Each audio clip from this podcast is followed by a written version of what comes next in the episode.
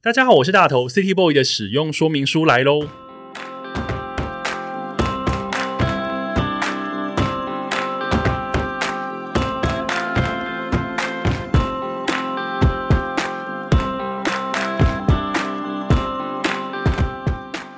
我是大头，欢迎收听 City Boy 的使用说明书。这是一个从 City Boy 角度出发的生活风格节目。每一集我都会邀请一组来宾，和我从各种主题里面找到增进生活情调的方法。所以，不管你是 City Boy 或是 City Girl，都欢迎你一起加入。今天这一集的主题呢，叫做“我就问，不可能这么爱数学吧”。根据二零一九国际数学与科学教育成就趋势的调查呢，台湾四年级的小学生的数学成绩在国际间排名是第四名，但当他们到国二的时候，他们的排名呢是全世界第二。但是台湾的学生也是全世界对于数学最没有兴趣、最没有信心的一群人，有高达百分之四十四的学生不相信，也没有自信，觉得可以学好数学，可能包括我。虽然说台湾人呢超害怕数学，但是今天来的这一组来宾呢，他们的婚礼桌上的桌次表就是一道数学题，要解开才知道自己要做哪个桌号。这对夫妻他们非常的厉害，举凡动物森友会大头菜卖高价的几率啦，婚礼的红包要包多少，正方形的蛋糕要怎么切等等的生活行为，他们都说可以用数学来解释，甚至还可以用数学来告白。害怕数学的你，听到这边先不要逃跑，因为呢，我要跟他们来一起聊聊数学的美妙，而且我会跟你们站在一起，因为我就是一个害怕数学的代表。让我们欢迎数感实验室的创办人夫妻档，他是赖以威跟廖佩瑜。Hello，大家好，大家好，我是以威。Hello，大家好，我是佩瑜。我刚刚这样介绍你们出来可以吗？我觉得超厉害的，我其实一度很害怕，大家听到那个一连串什么数国际科学数学成就调查的时候，大家就觉得哦天哪，是不是是不是转错台了之类的？我觉得这到这边收听率可能已经开始往下掉了，接下来会靠你们两个把它捞，那个把这个收听率拉起来。首先，我想要先问你们第一题，因为我刚刚我有提到，因为我当年有去参加过你们的婚礼，婚礼桌上那个桌次牌是一道数学题，那我们身为宾客的我们要解开那个数学题，我们才知道我们自己坐的是几号桌。所以那一场婚礼到最后，其实是不是根本就没有人入座？那个婚礼那时候我们设计这件事情，好像是我想的吼，这个一定是你跟数想的、啊，学有关的一定是你啊！你这个理工宅。还想要推卸一下责任。那个时候应该就是我，因为因为有那种时钟，就大家有知道说有那种时钟，然后有这种数学的时钟，它是十二点，就是可能是四加四加四，然后一点就会是二除以二之类的，它就用一道算每一个数字都用个算式来表示。我觉得这个时钟很酷，然后我就想说，哎，那我们婚礼的桌次数学是不是也可以每个号码嘛？那号码可不可以用算的这样子去算给大家看？所以就出了这个题目。所以那一天就是席开，比方说席开百桌，其实大概入座率大概只有两成吧，因为很多人算不出来，被挡在外面。我记得是有蛮多人跑来跟我说，说，哎，怎么怎么之前有数学之类的？所以我们总招上面有一个名单，直接用名字看可能比较快，很多人去跟他们求救，这样。但是我们当时进去之后，我们觉得这一件事情非常有趣，我们就想说，啊，不愧是赖以威的婚礼，而且你知道吗？佩瑜，我们坐的那一桌，我们的题目超简单，就是只要加加减减就知道答案了。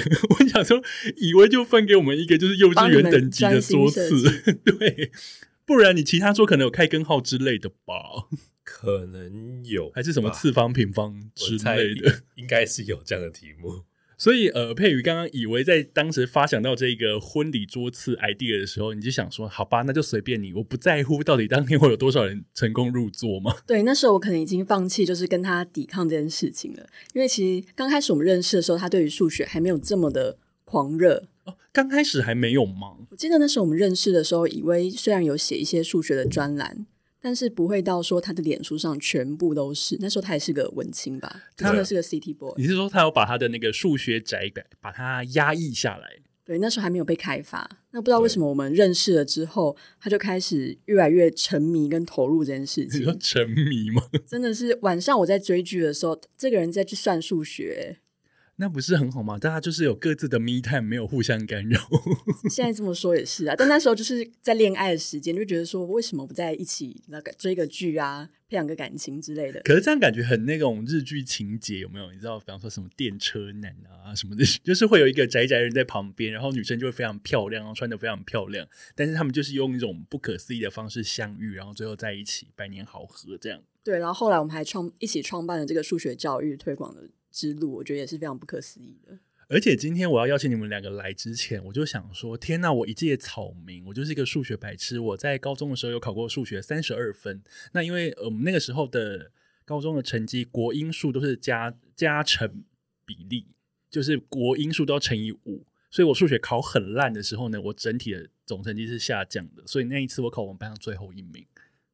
就是因为数学的关系，对，然后呢，我就非常惧怕数学这件事。那我我本人也是，我跟大头一样，就是因为我也是文组的，所以数学非常的差跟害怕。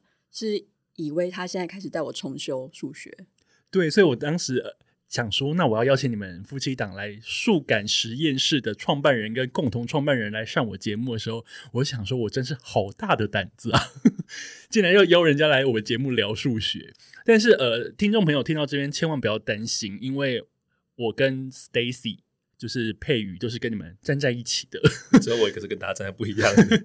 但是今天你听完以为还有听完佩瑜再跟大家讲一些数学的事情，我觉得你会觉得数学其实还蛮有趣的。我并不是说呃他要扭转你们的想法，但是我觉得我在跟他们互动的过程当中，我会觉得哎，好像真的还蛮好玩的。原来这里也可以数学，那里也可以数学，就是所谓的数感这件事情。等一下我们就可以一一的娓娓道来。可是第一题，我想要先问你们，就是到底是什么时候开始对数学有兴趣的？我想先请以为，因为以为的经历比较特别，跟大家凡人不太一样。我自己其实，在以前念书的时候，我数学一直都不错啊，就是从从小到大一直都还蛮不错的。然后，但是如果有人在我念书的时候问我说：“你觉得数学好不好玩？”我可能会觉得这个人怪怪，就是没有什么好玩不好，他就是要考试的科目。那所以你一开始也是一个凡人的思维，他就是要考试的科目。对我其实一开始是个比较接近一般人的这个正常的想法。那会有这样子想要去推广数学，其实是因为我父亲的关系。就是我父亲他是一个，他可能就是现在的我了。他就是从我在高中的时候开始吧，他国中哦，他就开始一直在做这样的数学推广。那理由是因为他自己原本的数学很差，可是因为他看了一些数学的科普书，就是阅读的力量。他看了科普书之后，他发现说，哎，居然数学可以这么好玩，他就开始跟我分享。然后那我就一直就像是那个后来我对佩宇这样，就一直跟他。我爸就是跟我讲各式各样数学很好玩，数学很好玩。你有没有玩过这数学谜题？生活中还有数学？那我觉得说，呃，因为他退休，我说哦，退休的老人家有事做，不错啦，还蛮好这样子。但也没有过度的去去，真的很喜欢数学，就是偶尔陪他看一看这样子。因为虽然他很喜欢，但是我的数学还是比他好这样子。那后来是因为他在推广的时候，他就真的很投入，然后投入到他在可能最后他生病了，他得癌症，然后最后的一个月，他宁愿选择不去不。去好好的治疗，然后选择继续去推广，那这件事情其实就有感动到我，有让我觉得说，哇，就是我父亲他愿意做这件事情这么投入，那这件事情到底是是个什么样的事情，我还蛮想去了解的。而且他那个时候其实有希望把这件事情继续传承下去，可他并没有找到一个适合的的人去做这件事情，所以说，嗯，那就那就我来做做看。结果没想到一做之后，就真的有点被被洗脑到感觉，就是开始看他那些书，然后。开始看他书里面一些笔记，就觉得说，嗯，这些东西的确跟我想象的数学以前在学校学那种计算题啊、解题不太一样，是一种很有趣的在生活中的思考的一个方式。然后就慢慢开始诶了解这些事情。然后其实我大概从二零一一年就开始做做这件事情，然后做的时候，那个时候也没有到非常全力去做这件事情。同时，就像刚刚佩宇讲到，我其实一开始还是有个文那个想要写作，我很喜欢写作。所以我就有个写作的的梦想，那时候大概就是写作，还有在我的正职，我正职是电机系，就无线无线通讯相关研究跟数学这三件事情同时在做。那可是就是后来比起这个电机专业界就不讲，就是比起比起写作跟数学这两件事情，很明显大家就比较喜欢我写我讲数学。就是虽然这很吊诡，就大家不喜欢数学，可是大家喜欢喜欢我讲数学胜过于喜欢我写小说。应该是说你在讲数学的方式，让大家觉得，哎，原来是可以这样子讲的。啊。这个等下我们会说到，包含你之前在新闻媒体造成一股旋风的红包怎么包，嗯，跟在动物森友会开始起来的时候，你在教大家怎么算那个大头菜哪一天会出现那个六百块的高价。的这种事情，就是你你很会切议题这件事情，会让大家觉得说，哦，原来数学可以用这样子来把它算出来哦，都没有想到，因为在我们来说，文组的来说，或是一般的学生来说，数学就是一个考试的东西，而且烦死了。嗯 这样，那我想要问佩瑜，以为刚刚这样子有点像是继承父亲的遗志，然后呢，全力去推广发展数学的喜欢跟喜好跟教育。那你呢？你跟我一样，我们是站在同一线的人。你什么时候开始爱上数学的？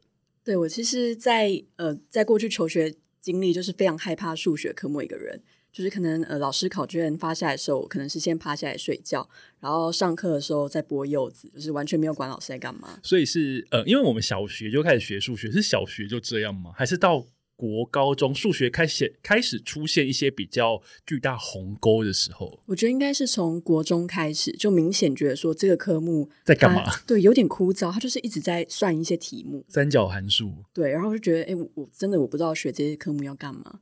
那逃避这件事情，当然就是一路上考试成绩都没有非常好，所以最后就是进入了文组的科系嘛。然后后来认识以为是成为我这个重新喜欢或者重新学习数学的起点。你的数学第二人生女，对，然后一直就开始了这个人生的必修课嘛，可能是终身学习，而且还变成创办人。就很不可思议。其实是就像大头刚刚说，哎，我发现说，原来在生活当中、时事里面，尤其他那时候我刚开始认识他的时候，他会用很多呃数学的工具来分析时事，然后或者是戳破一些假新闻。那我就觉得这件事情非常有趣，因为我也是一个蛮有好奇心跟学习的人，然后就觉得说，哦，这个数学跟我以前学校学的不一样。我觉得这么有趣的事情，为什么呃，可能很多人跟我一样有对数学有些过去错误的印象？那就觉得说，我们应该要把这件事情让更多人知道。所以你们才创立了数感实验室来好好推广。然后刚刚有提到，就是国你在国中的时候发现数学很可怕，但是我仔细回想我的成长历程，我在国中的时候我是爱数学的人哦。我我记得那个时候好像国中要考高中的联考，好像满分是一百二吧，我有没有记错？一百二，我考了一百一十七。那很高欸很厉害啊！对我国中是喜欢数学的，我就想说，天哪，我好爱算数学题哦，让那些证明题，然后算那个三角形里面的角度或什么，我好像就很喜欢，不晓得为什么我就很喜欢。但是我到高中之后，我突然发现高中数学我有点看不太懂，跟听不懂。那那个时候我的班导是数学老师，但是我数学成绩就一直起不来，可是我自己也很纳闷，就想说奇怪，我国中明明就是好像还蛮如鱼得水的，我还成绩还考那么好。但是为什么高中我好像进入一个变变成一个数学文盲这样，然后我还下课还去老师的那个补习班补习，但我还是考得很烂，最后就是有三十二分变成全班最后一名这样的惨况，简直是跌落山谷这样，所以我就开始惧怕数学。那个时候三角函数、sin、cos 那些啊，我就是基本上我就是听听不懂，所以我每次遇到那些题目就是不是一就是二就是零，这是我的答案。我想说，那我就猜猜看嘛。所以我那个时候开始，我就非常害怕数学。然后我后来认识以威跟佩宇之后，他们告诉我，这其实有个名词叫做数学之壁，墙壁的壁。我那个时候是不是就直接撞墙了？对，就是数学之壁，它也是我我们开始去做数学教育的时候发现的一个状况，就是很多时候可能有些是在小学生、国中，或者是国中升高中，那现在甚至有些时候会在中年级升高年级的时候，他就数学就忽然就是过不去，原本都学得很好，可是忽然到下一个阶段之后就就变得好像就是掉下去，或者遇到这个是教育的呃，比方说课程的问题吗？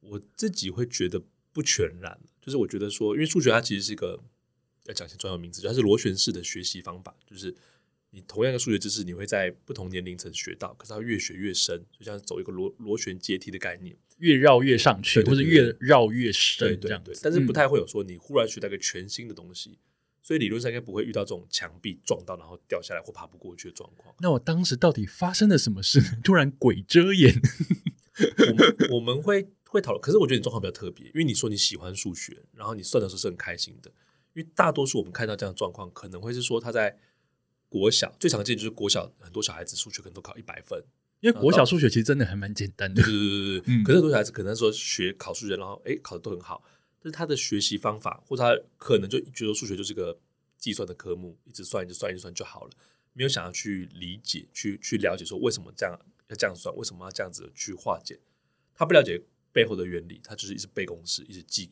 记解法，嗯。所以他就小学就可以过，可是到国中就比较难靠这招去过去，就没有办法硬记，就对变成说国中的数学你可能需要灵活的去思考跟运用那些公式跟算式还有解法。对，对。这样。那刚刚提到数学之弊，其实它是一个专有名词，对不对？它其实也不算一个，它不算这个学术上的名词，它是一个家长之间口耳相传、哦慢慢形成的一个一个一个名词。我以为就是像进击的巨人那个什么玛利亚围墙那种感觉 的东西，然后你就你就会撞上这样。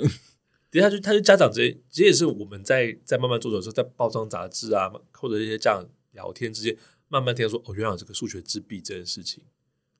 那你遇到这些撞墙的孩子们，比方说当年的我，现在其实你因为你们现在在推广数学教育，那你们以你们的呃以你们的角度来看，你们会想要去怎么样带领他们攀越这道墙？嗯，你会觉得说哦，天啊，他们好像要撞上喽，或是已经粘在上面。比方说，像我就是粘在上面，你要怎么把我拔下来？这样我们我们最先做应该都要先了解学生他的学习的状况，因为我就是就像我刚刚说，我觉得他他现在表现不好，很有可能会是因为更多更隐性的原因，然后这原因你要去往回追。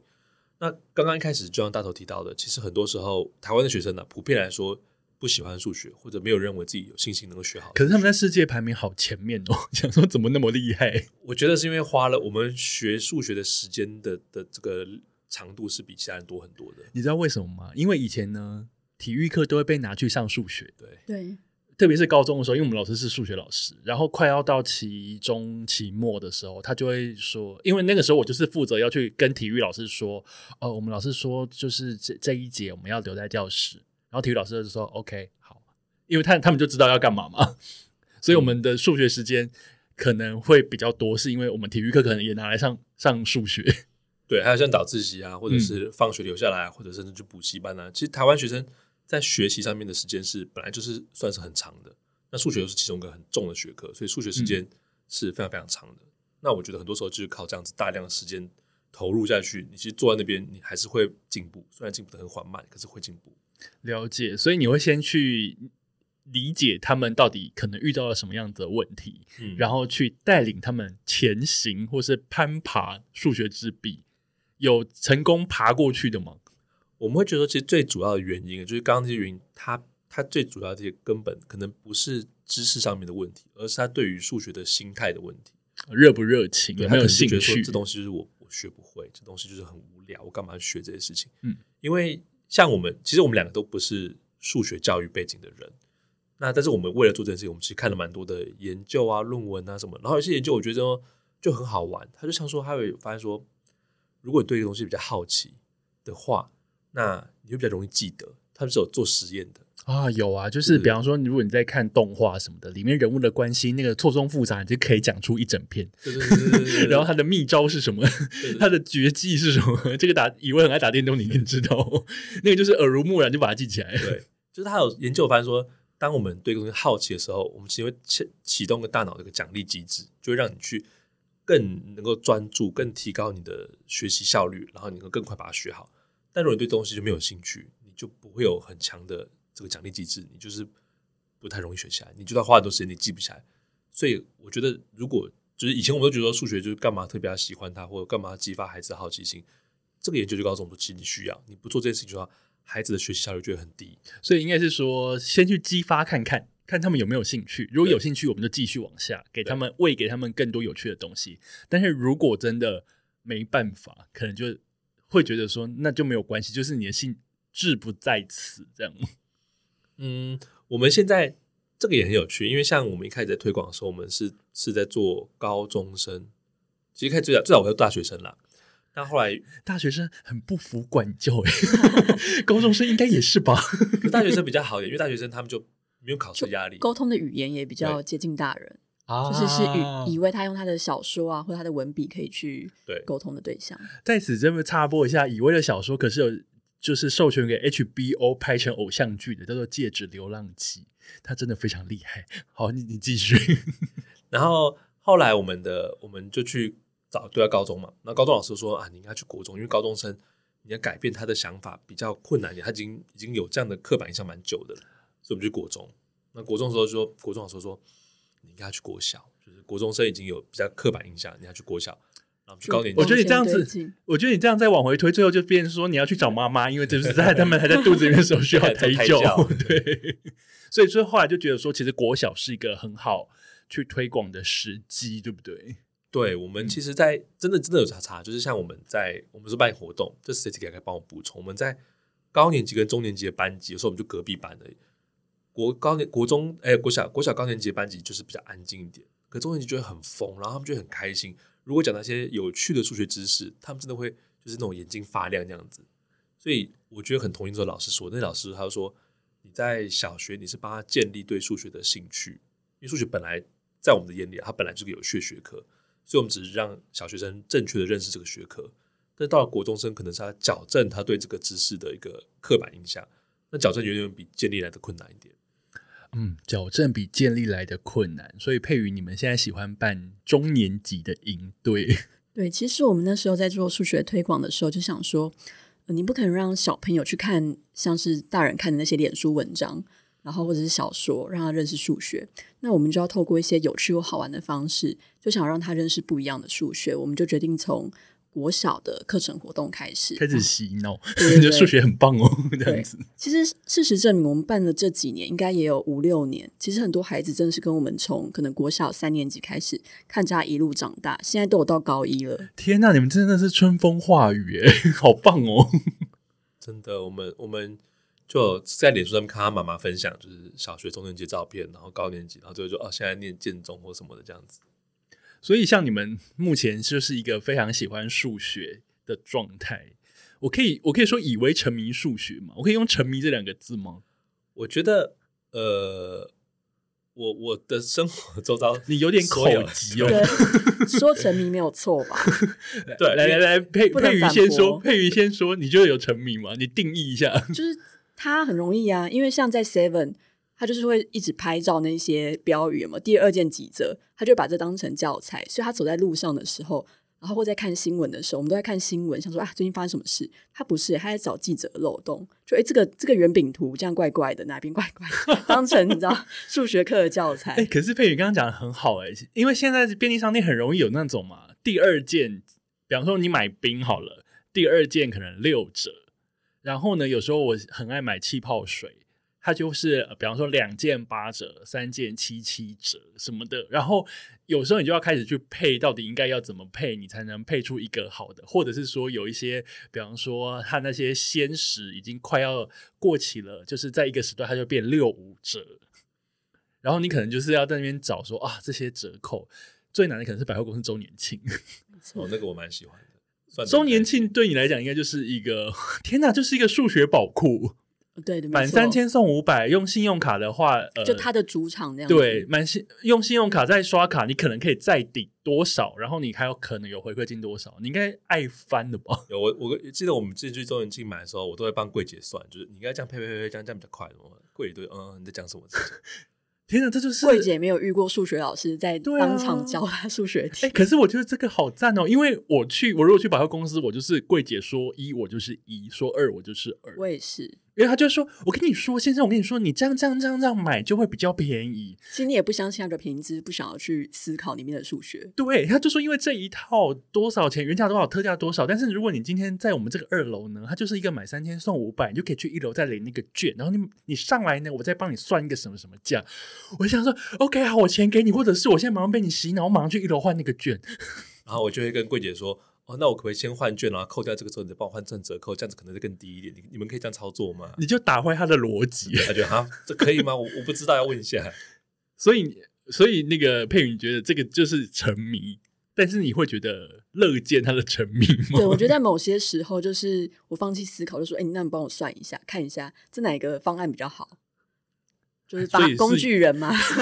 所以哦，我觉得在我觉得百货公司带以威去好赞哦，周年庆最强男伴，对，大家可以去约他，他应该很乐意。所以你就旁边就是这样笑看他的沉迷，但你就觉得 OK，就是就我觉得说哇，你看谁说数学没有用的？数学多有用啊！可以帮你省钱。对，只是我以前没有机会学好，但现在就是我也慢慢培养我的数感了，在其他方面有时候可以可以帮忙出一些主意，这样子。他现在还蛮厉害的。所以你已经被数学老师肯定了，耳濡目染。对对对，我们全公司的同事都是啊，因为我们公司大概有一半以上其实都是文组或者是其他背景是设就是一些粘在数学之壁上的人，对对对，然后同事们都进来之后开始都突飞猛进，哎，大家都打开数学之眼。哇塞！所以我如果也去你们公司绕绕，去打工 打工，我可能也会变得下一季，我可能会变得不一样。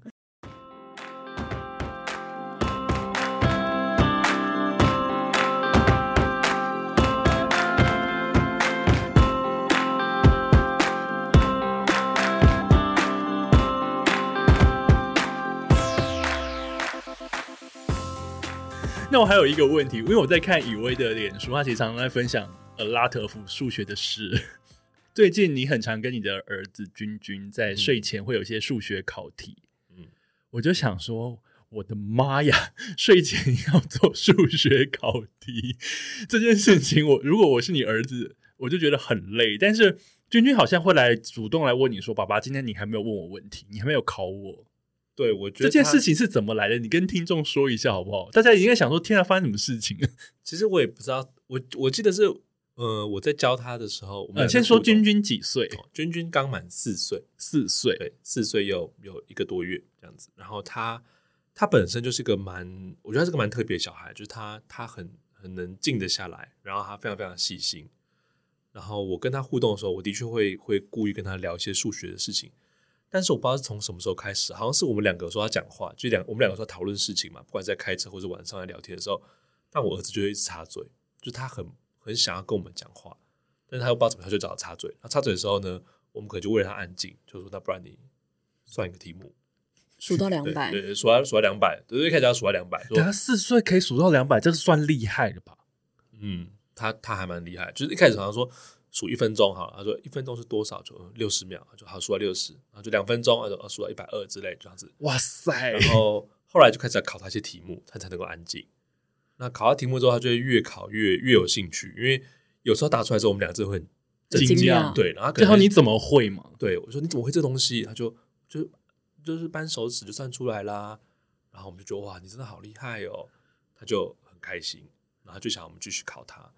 然后我们为了让我们能够更安静，我们就把难度升高，他他就会安静一阵子。所以现在在算微积分吗？现在还没还没，他他现在会算除法，人家四岁，等一下，这是什么意思？他其实不知道除的意义，对他其实没有那个可是他会会要我们出情境题给他。所以就比方说分东西或什么对对这种，对对对对，就是类似于除的概念。对对对，哦，就刚刚说今天有六颗苹果，就是课本会有那种六颗苹果，你跟我跟妈妈三个人平分，他怎么分？他就会这边比比比比比，然后就哦一个人两。现在在听节目的听众，现在有算出来吗？所以就是你，然后你们发现他有这个能力了，所以你们就会去每天可能会准备一个情境题给他。不是我们准备，是他要求。对天就我哪儿子也好棒的孩子哦！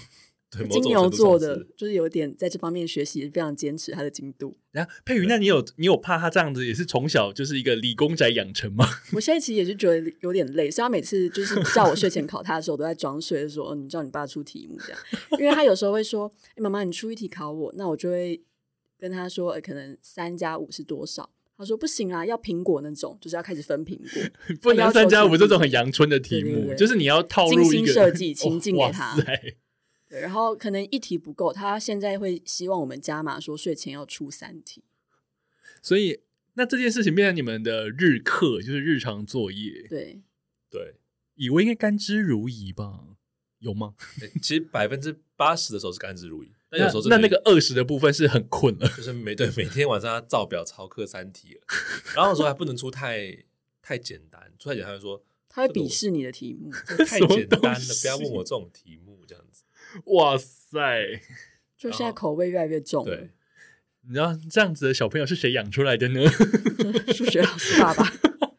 可是我就因为我后来看到以为在分享这件事情的时候，我就觉得说哇，天呐，好有趣哦！我应该是说，我觉得这个有几个层面了，一是你在练习孩子的脑力的那个数学数学能力的发展，但二是那个我觉得是亲子间一个非常珍贵的时光。嗯嗯，因为比方说，像我们现在长大了，有些妈妈打电话来就觉得啊，好烦哦，就是 干嘛又重复的事情一直讲呢？我都知道啦，我都已经几岁啦。就会缺少沟通。可是趁这个时候，你们还有一个很强烈的羁绊，而且是一个数学的互动的时候，我觉得应该好像要好好把握这个时候。你有想过有一天他突然就不想算了吗？哦，你会失落吧？应该会，我觉得就是爸爸就是一个朱自清的背影，就是一个 那种感觉，失落。对，我觉得我我儿子蛮黏我们的，然后我也很难，其实还蛮黏我儿子。像我儿子，他之前都会跟我就是睡在一起，甚至会睡到我身上之类。然后睡完就说：“哦，好累哦，背都好痛。”但也蛮开心的。我想他最近，我今天才跟他抱怨说：“我觉得你发现你最近好像都去黏妈妈了，都在跟妈妈睡觉。”你要吃醋吗？然后就稍微大家就说：“对啊，我最近都黏妈妈。”然后就啊，对，他会因为这件事情很失落 所以他应该会希望儿子能够像他，就是哎，对数学有兴趣，然后之后最好成绩也不能太差，对不对？嗯，我觉得还好啦。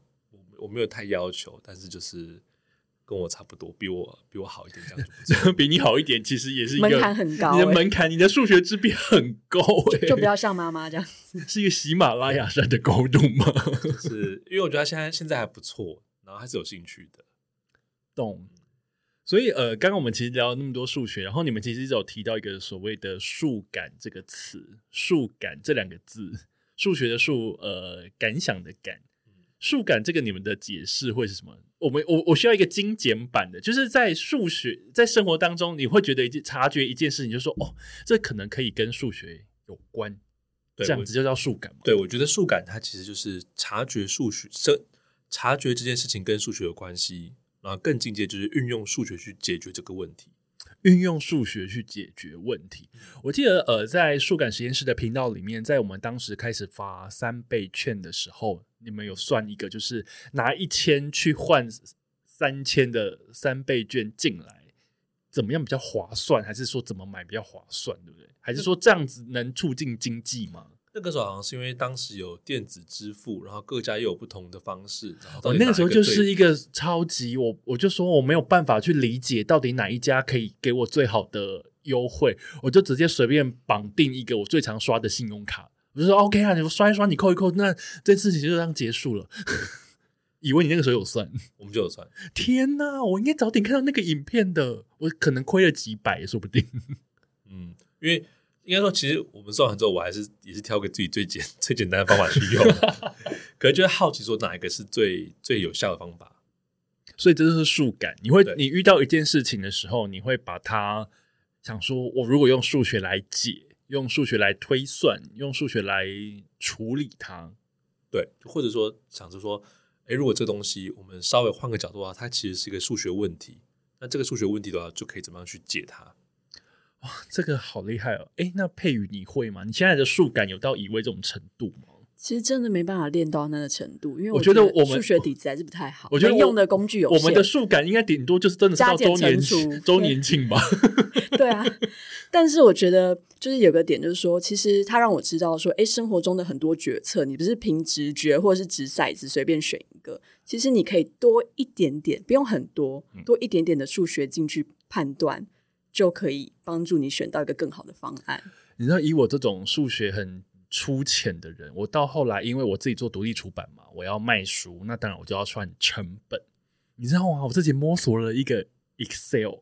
的功能，我还拉了一个算成本的 Excel 表，就说啊，如果是这样子的话，就是多少钱，然后要定多少钱，我才能赚多少钱，然后要把设计费包进来，要把平台的抽成费包进来，然后要把邮资包进来。那如果这样子印一千本是多少，两千本是多少？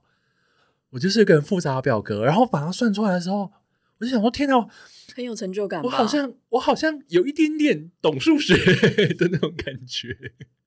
对，就是这样，很棒。七分的人，对，然后就觉得哦，因为我觉得，嗯，有时候大家觉得讨厌数学，是因为我们有时候会学到太多我们其实用不到的。老实说，我必须要这样说，就比方说三角函数，想说，嗯，以我们一般路人百姓其实是用不到的。那当然有些人用得到，可是我们一般路人可能用不到。但是我觉得，如果我们能学到我们日常用得到的，我就会觉得说，哎，这个东西学起来真的有用，而且可以训练我的那个逻辑。对，特别是你在拉 Excel 表格的时候，因为每一格你就想说这一格是要哪边跟哪边加起来，哦，对，它的关系，对，那这一格要放在哪边，它可以再有一个什么样的数字出来？我觉得那个好像对我们日常生活有帮助，这样子。对我，像我们其实最近也在也在做募资啊，或者平常在我们现在就在 run 个新创团队嘛，其实里面非常非常多事情都跟数字有关系，就是成本啊，然后或者是你要规划的对行销啊、定价那些事情的。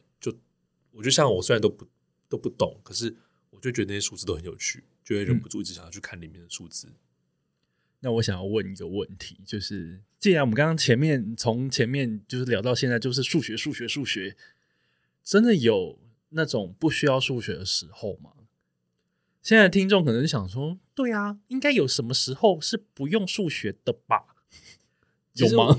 我觉得，就是你也可以说，我们的日常生活中。几乎不太需要个人使用数学，个人使就是你一整天活下来，你你完全不用到数，不用到加减乘除的计算，你还是可以过了一整天。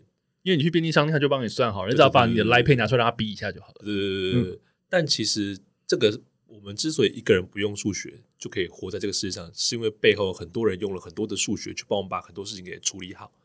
比方说你的那个结账的东西，他帮你算好啦，或者是。你为什么会有脸书这个推荐？看你这个贴文是有演算法帮你算出来的啊，或者是你想要去这个做一些公司的工作业务的时候，其实整个大的所有的环境里面都是需要数学的。但是这里面都会有些人，因为他的专业的工作的分内工作去做这件事情。天哪，你这句话就是在讲说，你的岁月静好是有一大群人为你负荆前行，没错，就是这个意思吧？你觉得你不需要数学，但是因为已经有人帮你处理好所有需要数学的事，对，所以我们是被数学统治。哎，说统治吗？这个世界是被数学建构出来的吧？对，我觉得可以这样说。有人说我们是被演算法统治啊，就是这个世界或这个脸书啊，一些社群平台是被演算法统治。那的确是，那演算法背后就是数学，所以你要说被统治也不是不行。可是我觉得这种建构会比较好听一点。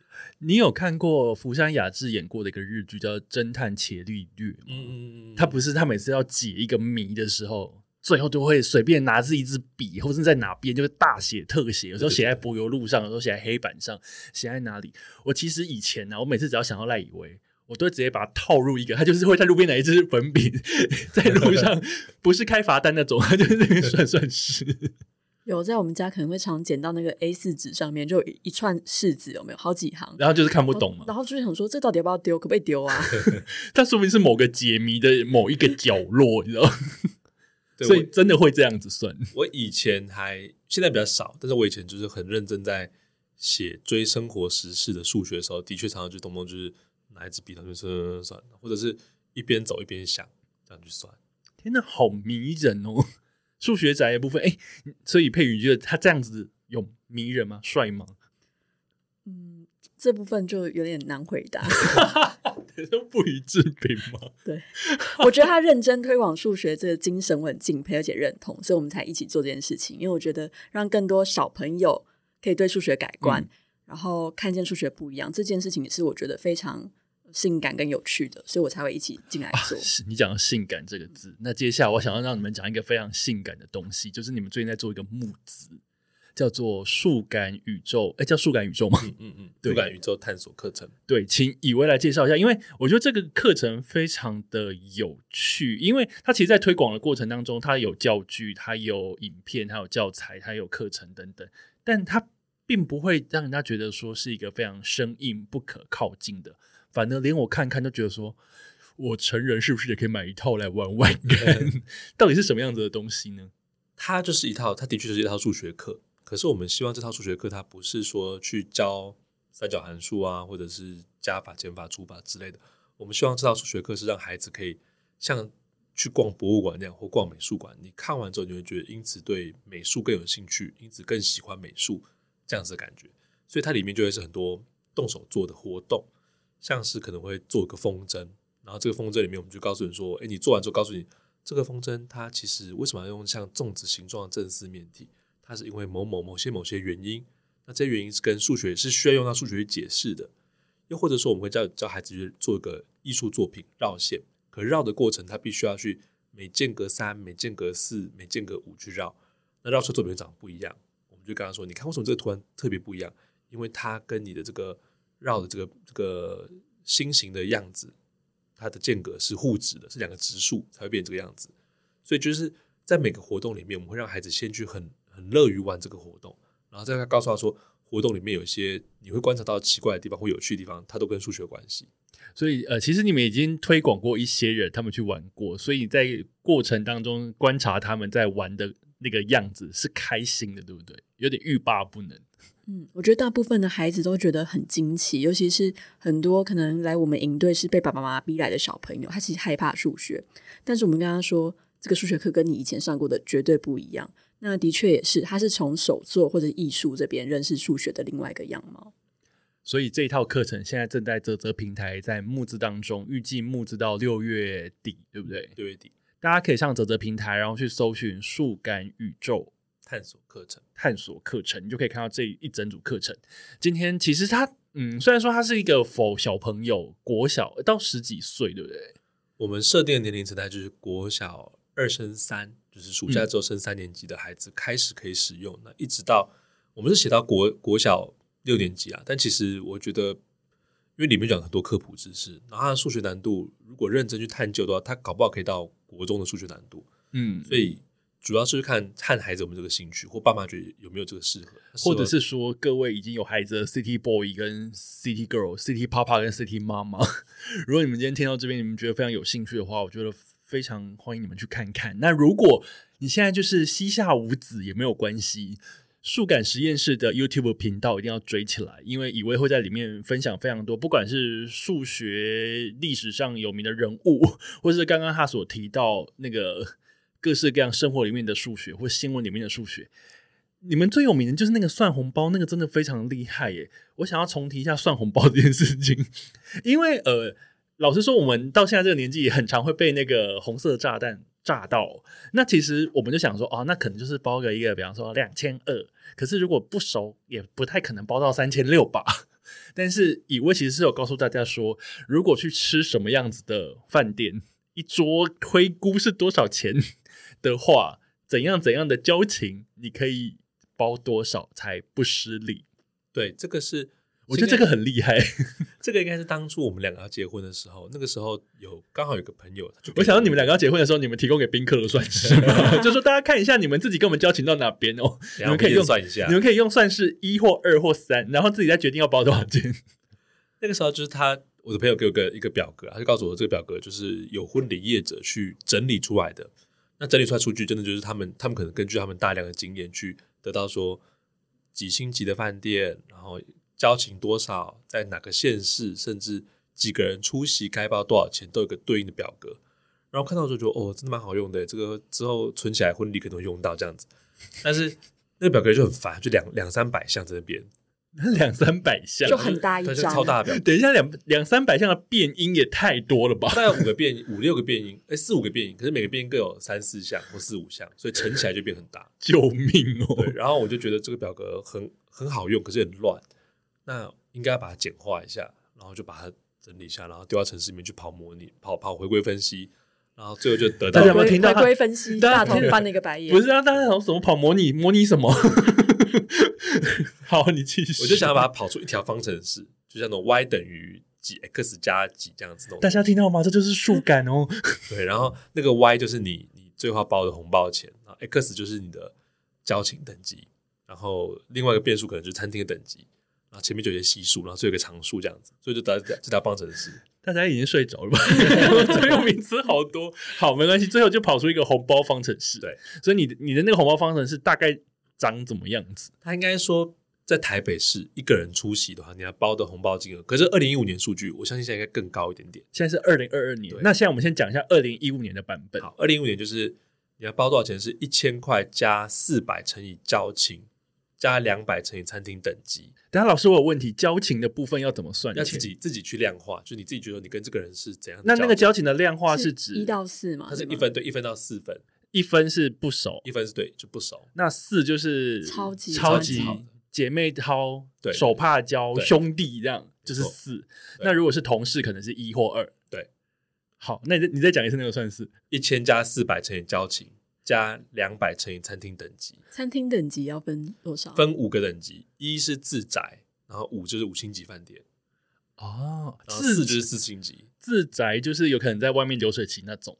好像二才是流水席哦，自宅就是去对方家里吃。对哦，现在这个好像比较少，对不对因为可能是算整个台湾，所以可能在某些县市。嗯 OK 哇塞，然后所以如果是台北五星级饭店，然后非常好的朋友就是一千加四百乘以四加两百乘以五就是三千六，四百乘以呃一千加四百乘以四，四百乘以四是有括号吗？没有，先乘除后加减，所以不用括号，不用括号。OK，先乘除后加减。OK，好。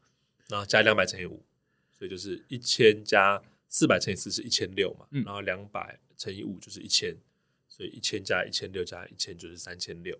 就是如果是一个好朋友，然后他在一个五星级的饭店里面，你一个人出席的话，你就是包三千六，就不失礼这样子。对，，OK，然后如果交情扣一级就是三千二，好。交情再扣一级的话就是比较不熟了，所以你就要包，你就可以包两千八。你看，再扣一集，就是说你不用放帖子给我没有关系，大家省事。对啊，因为我觉得，我记得他当时这个算是出来的时候，席卷网络，大家都在讨论，媒体还做新闻。对来到中国去领奖，对，什么的 什么意思？为什么会到中国去领奖？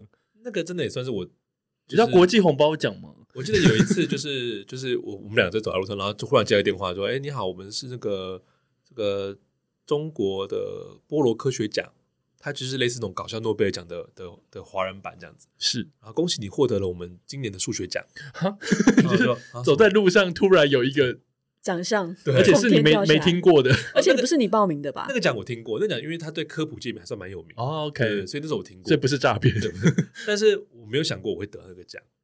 但是你就突然受奖了，对，我说我是受奖了，然后接着我们俩就飞去飞去杭州领这个奖，好酷哦！对，就还蛮好玩。像你这样子，什么跑算式、跑模拟那些弄弄了老半天，是有被认证的。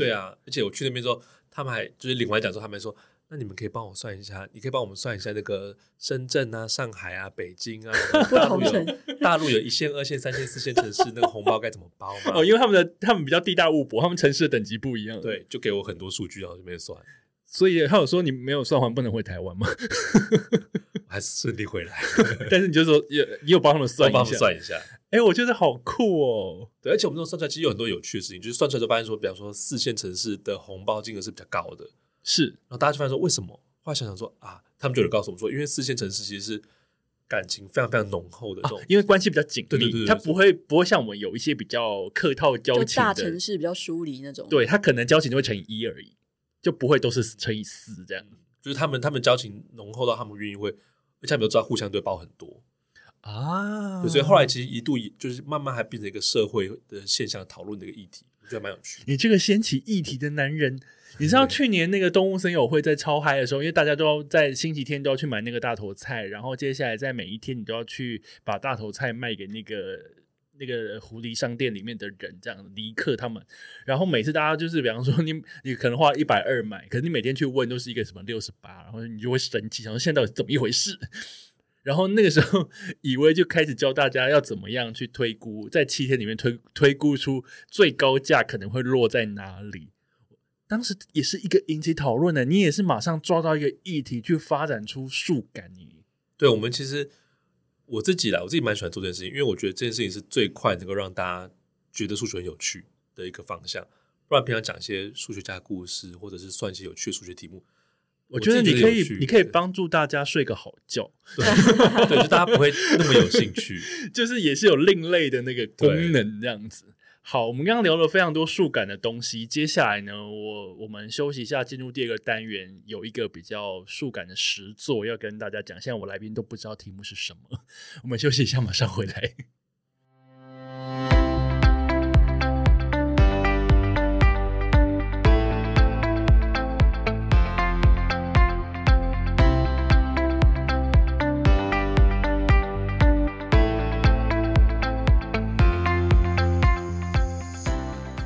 欢迎回来，City Boy 的使用说明书，我是大头。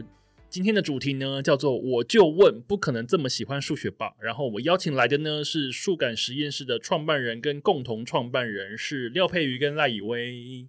Hello，大家好。Hello，大家好。那我们前面呢讲了非常多数学的事情，如果你从前面一直留到现在，表示你好像有一点喜欢数学喽，就跟我一样，就是好像可以，竟然可以跟人家聊数学，聊了大概五十分钟左右，我觉得我自己真的是非常有进步。那每一次呢，City Boy 的使用说明书的第二个单元呢，我都会来帮来宾量身打造，因为每个来的来宾他们的属性不一样，我帮他们打造的单元也就不一样。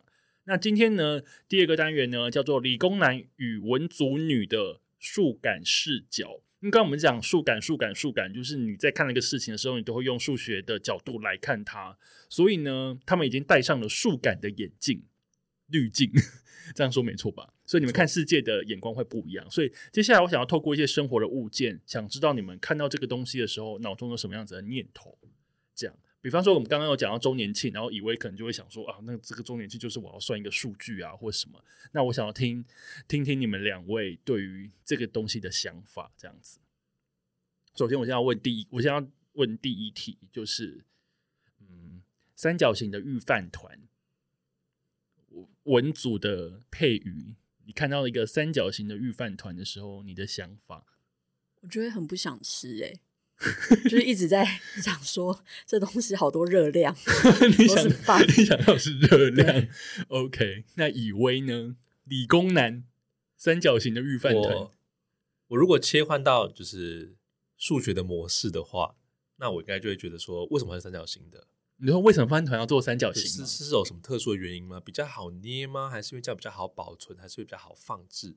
啊，因为表示它可可能可以站着这对对样子对，因为像我们就有就有人问过我们说，或者我们自己有发现说，为什么可乐罐是圆的，然后牛奶罐是牛奶有个曲线，嗯哦，OK，哦，你说纸盒的对牛奶对，OK，哦，所以这也是数感的一部分吗？这也是就是好奇为什么他这样，他应该有原因在里面。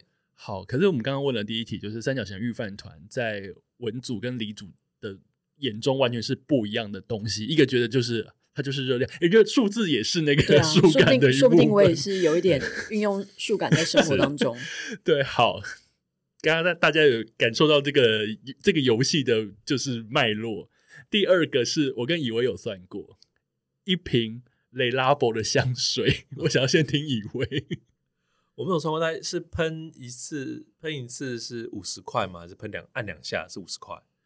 呃，我会提到提把这一题提出来，是因为因为我之前很常在我的社群上面说，哇，有一罐雷拉伯香水我非常喜欢，然后那个东京的口味在每年九月台湾才会买得到，然后它是一个一瓶要好像一万一百沫，好像要 一万零八百吧。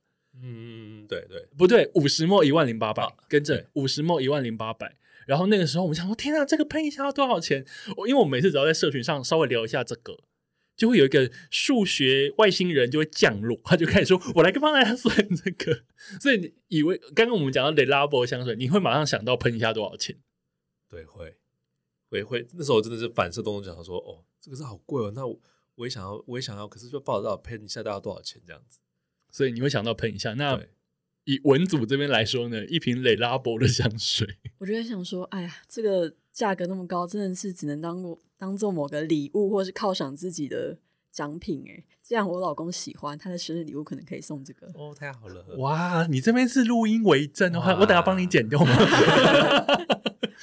好，讲到，因为其实以一般我们路人老百姓来讲，我们香水，我其实想的可能会跟佩宇一样，就是哦，这个好像有点贵，它应该就是要送给重要的人的礼物，对啊，，或是某个里程碑，你要纪念自己对哇离职吗？或是送给自己这样子对。但是以为可能想说，那我来算一下，到底喷一下多少钱？你知道雷拉伯如果要喷的香香的，出门可能按三下，啊。那这样是多少？一百五之类的。就还好，你喝一杯咖啡也是。可是可是我刚刚忽然想到，我记得大学的时候跟我同学们，我们去买牛仔裤，然后他们说买一条可能比方说一条两千块牛仔裤，对大学生来说是个蛮高的负担。那时候他就会说啊，两两千块，你大概会穿两年，你每每天一个礼拜穿两次，几次这样一次大概多少钱而已，也还好啦。啊，这个也是数感。对我们我们同学都，我们早就就是大学的时候，我们同学之间都会这样子讨论，就会算这个折旧的对，就是金额，这样你的衣服大概可以穿二十次，那平均一次可能二十块就还好啦什么。这样想，世界会变得很豁达哎、真的，哎、哎、不对，他这样就是算算那个房贷的概念啊。你这个房子，你在台北这样一平多少钱？然后总共比方说一次一千两百万，然后你住三十年的话，其实这样换算下，你的租金其实一天才多少？你每天只要少吃一个什么或多存一个什么，你就买得到了。对对对对话术，话术。对，，自己骗自己的话术。房仲可能有学术感这一件事情。好，然后再另外一题，另外一题是一包 M N M's 巧克力。哦，这个配语，这个以前会觉得说就是巧克力嘛，但是因为我现在是里面五彩缤纷。对对，但因为我我也是被数感洗脑，所以我现在知道说 M M 是数学课的道具哦。什么东西？所以在这边你已经被洗脑成，你看到一包 M N M's 巧克力是数学道具。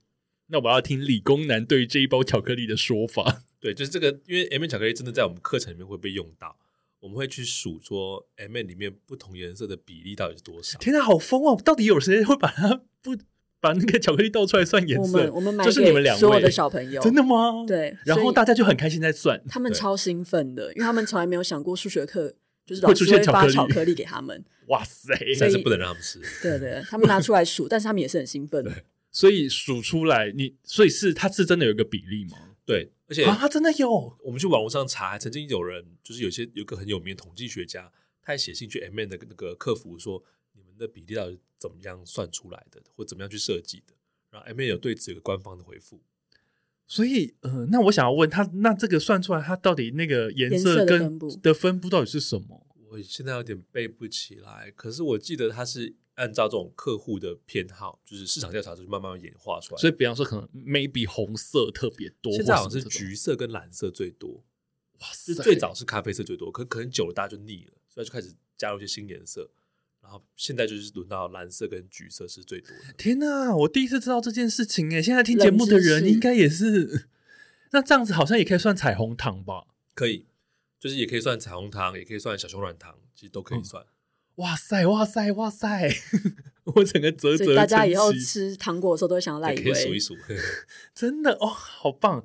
你看这一题，就是我们慢慢大家变数感了，有没有？接下来再来一个，嗯、随机出货的扭蛋配语，你知道那种你知道去转，或是拆那种盲盒，就是你要拆开你才知道里面是什么。懂？我以前其实不太喜欢买这些东西，因为我会觉得说，我就是想要那一个，因为我们很容易买到自己不喜欢的。对，所以我就不太会花钱去买这件事情。但后来就发觉，哎呀，这是几率啊！你又数感起来了。那以为呢？你自己会去买这种东西吗？还是你要买之前你要算？我会买，可是因为这个算，大家就只能知道它的几率是多少。因为它不是一个百分之百，因为你不知道厂商到底放多少东西进去。对，但是我们之前有的确有帮有算过，就是说那种有些手手游它的那个抽卡的那个几率是偏低的，就它宣示说它的，比方说金卡抽到的几率是百分之十之类，可是就是怎么抽抽不到，嗯那就是它它的机制其实是有问题的。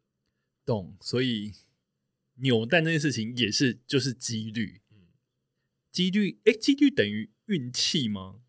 几率是可以算是运气的一个量化的方式，因为运气就是一个比较虚无，但是几率你可以算去推估，对不对对？OK，好了，最后一个鸡兔同笼，听到鸡兔同笼这四个字，你先来我先。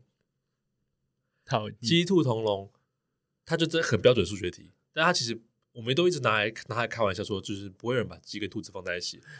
但是 有一次我带我小孩去绿世界，他真的有把鸡跟兔子放在一起。所以是有一个被验证的一个现实，真的，那时候我还叫我。叫君君赶快去跟他们拍照，说鸡兔同笼哎，你赶快拍照。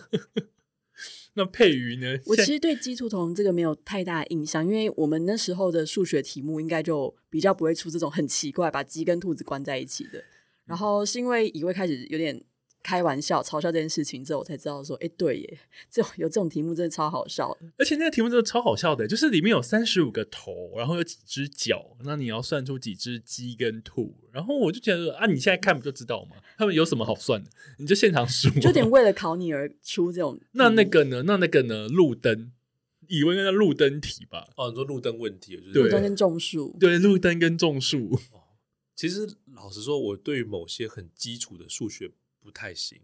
就比方说，我现在十点钟睡觉，然后到到今天早上九点七点起床，大概睡几个小时，嗯，它就像中枢问题、路灯问题，是我都还是要用手数，就是最后还要加，一或就是十一、十二、一二三四五六七这样的。什么？？所以我我我们数学老师会就是会在这个最基础的上面决定把手指头拿出来就觉得手指头手指头很好用，它不需要用脑，我还是可以用一下。了解，因为呃，基督同笼跟那个路灯跟种树其实是算台湾还蛮经典的数学题，而且很多人都会在那边卡住卡住，特别是那种什么加一之类的这件事情，你就会突然就说现在是怎样？但以前就会有更难，以前还有那种就是我要把谁运到那个坐船的问题，哦，就是谁跟谁不能在一起，但是那可能那已经变逻辑了吧？谁跟谁在不能在一起，但是我要到过河，然后要把人这样运来运去，或者是把动物运来运去之类的。嗯，以前常常遇到这些问题，就想说：天啊，到底现在是怎样？不然大家都不要去啊，都不要去。对，那个问题也也是很经典。他比较，他就像说是比较逻辑思考。嗯，对。但是我觉得这些事情啊，不管是我们刚才讲数感，或是在讲说之前我国中很爱写的那个数学证明题，或者是说刚刚我们在讲那个坐船过河的问题，我觉得有时候其实他静下心来，慢慢去解它，我觉得会有一点点沉醉在其中那种感觉，会吧？是我我完全同意。就是我觉得很多人他们不喜欢数学，一部分是考试给予的压力。那或者我们之前有听过人说，你你不喜欢的不是数学，而是数学课，类似这样的说法。对，但其实数学本身，我觉得当他把这个压力释放之后，大家是给一个益智题目啊什么，大家还是蛮蛮乐意去解的。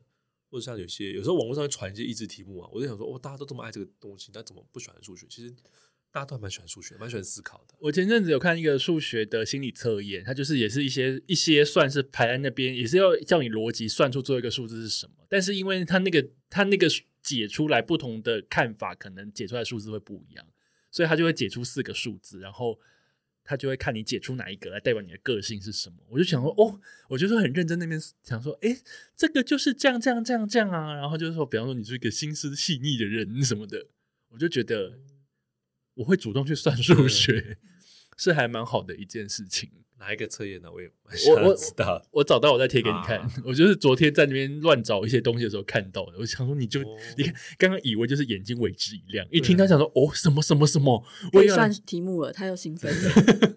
对，今天非常谢谢以威跟佩瑜来到节目。那我觉得数学真的是还蛮好玩的，特别是以我们成人来说，因为我们已经脱离考试的压力，虽然说还是有一些公司报表的压力啦，但是你真的需要去算它，或是觉得你你对一些事情有兴趣，你想要拿它来解决你生活一些难题的时候，我觉得数学是还是可以当好朋友的吧。是，我觉得数学其实就是大家以前真的我们，我想大部分听众应该都不需要考试啦。那真的可以有机会的话，再给数学一个机会，然后这样数学应该会带给你很多乐趣的。嗯，再给数学一个机会。那有机会的话，也不是有机会，你听完节目，你对数学这件事情非常有兴趣的话，一定要上 YouTube 频道追踪数感实验室。那当然，你也可以追他们的 IG 跟追他们的 FB，或是追赖以威本人有蓝勾勾的那个账号，你就可以看他一直不断的露出一个数学宅的样子。对，那当然，如果你对那个募资的那个数感宇宙学习包是吗？实验组 探索课程，课探索课程，每次都忘记那个标题。树干宇宙探索课程，有兴趣的话，六月底之前赶快上泽泽去参与募资。那当然，如果你喜欢我的节目，Apple Podcast 五星按赞，那当然你也可以用数学给我一些数字，然后把它投递到我的那个赞助的链接里面。我喜欢一些漂亮的数字，再麻烦大家，谢谢大家，谢谢以威，谢谢佩宇，我们下次见，拜拜。拜拜。